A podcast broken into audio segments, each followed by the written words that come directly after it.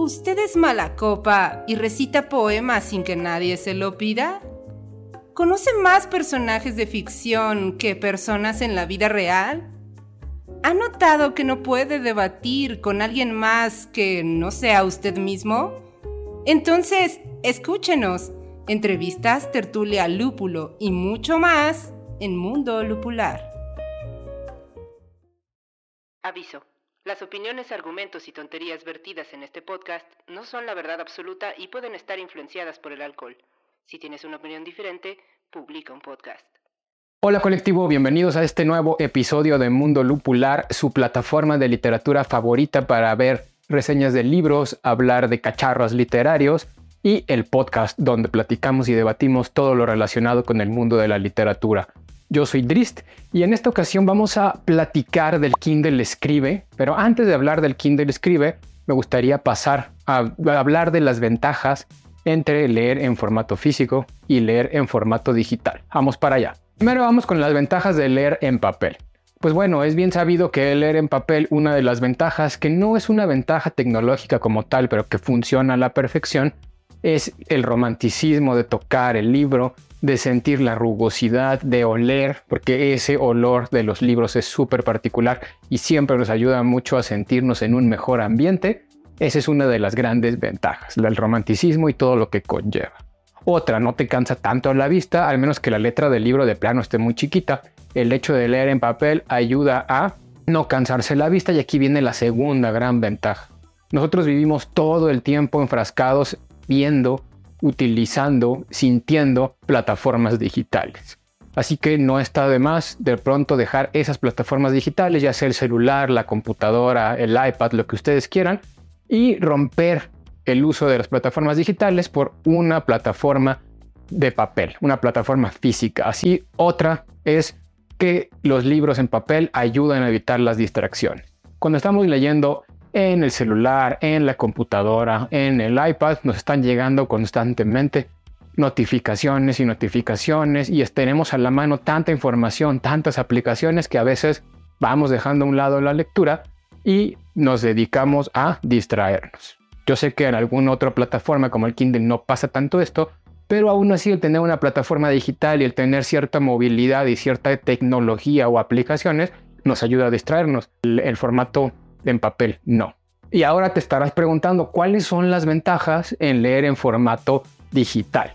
No voy a hablar aquí del iPad, no voy a hablar aquí de la computadora, porque aunque también tiene muchas ventajas como el poder utilizar subrayados, notas más rápidas y todas estas cuestiones que tienen que ver con la interconectividad, no estamos hablando de este tipo de dispositivos. ¿Por qué? Por el tipo de pantalla a pesar de que yo me la paso todo el tiempo en una pantalla digital, en la computadora, en el iPad, en el celular, cuando llega la hora de leer y estoy totalmente concentrado en la lectura, me cansa la vista. ¿Por qué? No tengo idea. Así que lo que hago es utilizar otro tipo de dispositivos que están específicamente enfocados en la literatura en la lectura, que son los formatos de papel de tinta electrónica. ¿Cuál es el más común de esos? El Kindle. El Kindle. Pero también hay otros que no solamente son el Kindle, como por ejemplo el Kobo y otras empresas que han sacado sus propios lectores o famosos e-readers. ¿ok? Entonces vamos a hablar de las ventajas de estos e-readers o dispositivos de tinta electrónica.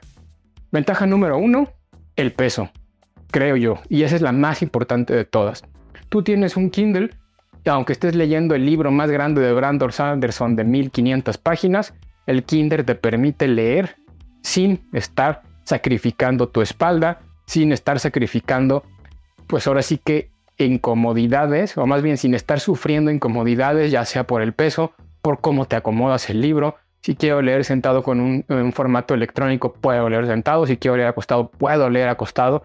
Como yo quiera leer, lo puedo hacer. En cambio, en un formato impreso, tengo que estarme adaptando un poquito al peso, al formato, al tamaño de la letra, al tipo de hoja de ese libro que estamos leyendo. Así que la comodidad es el primer. Segunda ventaja de un libro digital o un libro en papel de tinta electrónica es la cantidad. Uno puede tener infinidad de libros al alcance de la mano en ese poquito, poquito peso. ¿Por qué?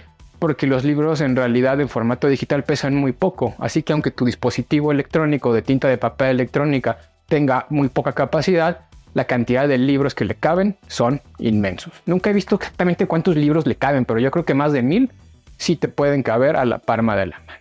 Y eso es una gran ventaja, porque cuando tú tienes varios libros al alcance de la mano, tienes las posibilidades de leer lo que quieras, cuando quieras y como quieras. Ojo, que esto también se puede convertir en algo negativo, porque a veces tienes acceso a tantos libros a la vez que no te decides por uno, que no estás conforme o quieto con uno y entonces te pones a divagar y a estar saltando entre un libro y otro. Y entonces no te puedes concentrar completamente bien. Tercera ventaja de los libros en papel de tinta electrónica, el precio.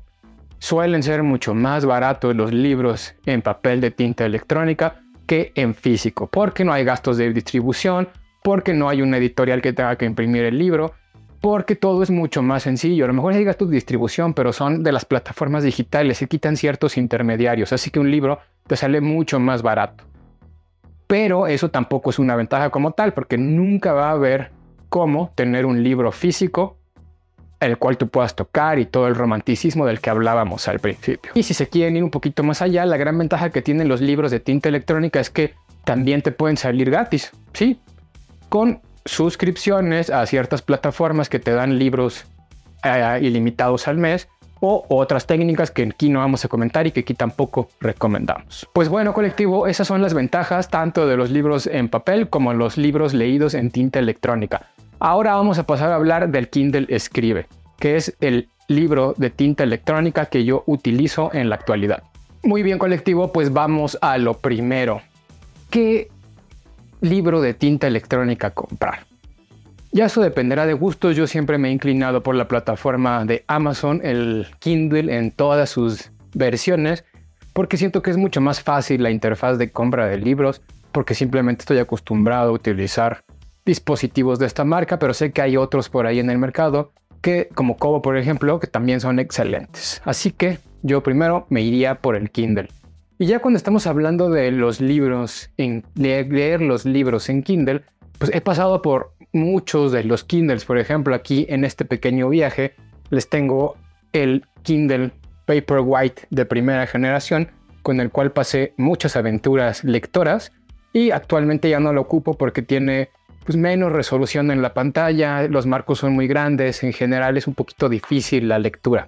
Después de ese pasé a este que es uno de mis dispositivos Kindles favoritos, que tampoco he usado mucho como podrán ver en la pila, que es el, el Kindle Boyac.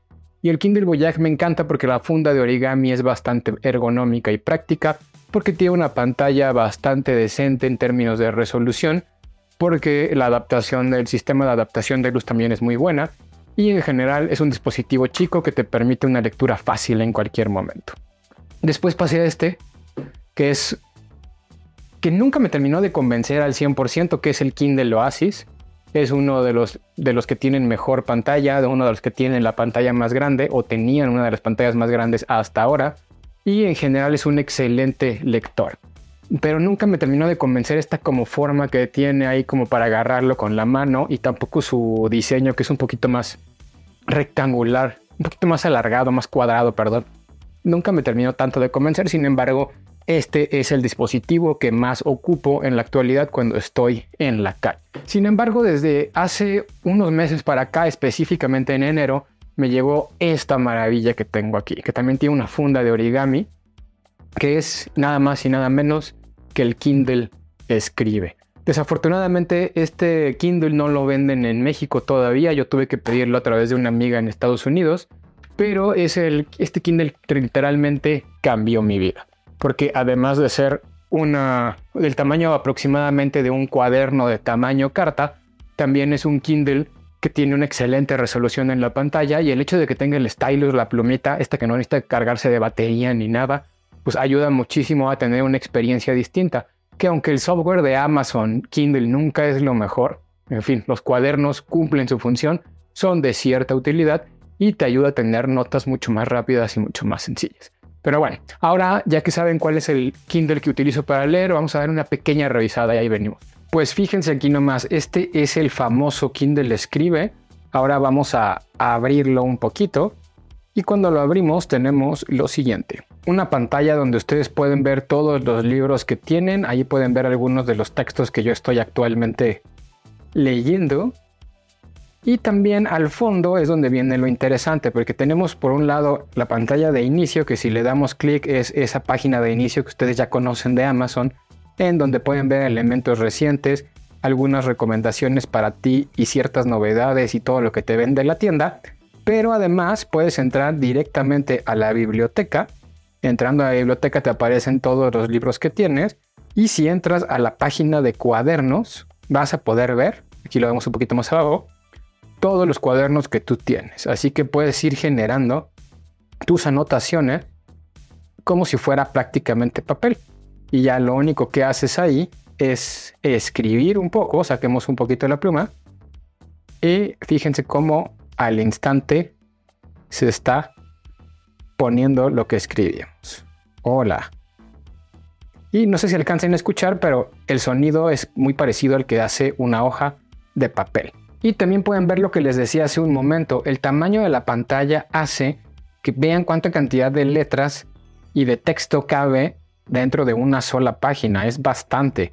Entonces las, veces que tienes que estar cambiando de página realmente son muy pocas. ¿Por qué? Porque afortunadamente el tamaño de la pantalla permite que no tengas que tener una letra ni tan chica ni tan grande y que con un tamaño de letra medio puedas abarcar mucha de la información, incluso hasta más de la que vendría en la página de un libro normal, depende del tamaño del libro, ¿no? Pero en general, la forma en la que tú puedes adaptar el Kindle para que abarque mayor información sin cambiar tanto de página es bastante cómodo. Y ya para ir terminando esta review del Kindle escribe algo que me parece súper padre, súper cómodo dentro de utilizar un libro de tinta electrónica y que no mencioné como tal en las ventajas del principio del video, es la capacidad que tenemos de poder vincular nuestras notas con otro sistema de notas. Yo les platicaba en un video anterior que si no han visto aquí les dejo la tarjetita de por qué es importante crear notas literarias, que uno puede tener un segundo cerebro. O si, y yo en mi caso particular, un cerebro digital que utilizo a través de una aplicación que se llama Evernote. Entonces, el hecho de poder compartir tus notas con un, con un sistema de notas que utilices como un segundo cerebro hace que todo sea mucho más sencillo. Yo sé que también puedes escribir tus notas a mano y después tomar fotografías y subirlo, pero el hecho de poderlas tomar digitalmente y estarlas compartiendo y generando una red de nodos de notas en tu segundo cerebro o tu cerebro digital es también algo invaluable. Y una de las cosas padres que tiene ahora el Kindle es que antes era complicado poder pasar un libro a tu Kindle. ¿Por qué? Porque requerías utilizar un programa externo como por ejemplo Calibre, que es uno de los este, programas más famosos que existían para pasar contenido entre Kindles y computadoras y demás. Ahora ya no, porque la app de Kindle te permite pasar los libros automáticamente desde que tengas descargados, compartir, o sea, tú tienes un libro descargado en tu iPhone, en tu computadora, donde ustedes quieran, le pones compartir vía app de Kindle y automáticamente el libro se va a pasar a tanto a la aplicación de Kindle como al Kindle que tienes registrado con esa cuenta. Esto se logra gracias a que hoy en día, ya tiene un tiempo así también funcionando, que los Kindle aceptan el famoso formato casi universal de libros que es el EPUB. Antes cuando solo tenían el AZW3 y el famoso punto .mobi no era posible. ¿Por qué? Porque no leían los EPUB. Pero ahora que leen los EPUB realmente es muy sencillo pasar tus libros al Kindle, pero también, y por eso lo menciono, porque en el Kindle Escribe puedes compartir tus cuadernos a través de este medio también, desde el Kindle hacia tu computadora. Y entonces ya tienes esa otra opción. Y pues bueno colectivo, eso fue todo por el video de hoy. No olvides dejarnos un like, suscribirte a nuestro canal de YouTube o seguirnos en nuestras redes sociales que son arroba mundo lupular en Instagram, Facebook y Twitter o arroba mundo-lupular en TikTok. No se les olvide que yo soy Drizzt y que está en el mundo lupular y nos seguimos viendo en siguientes videos. Adiós.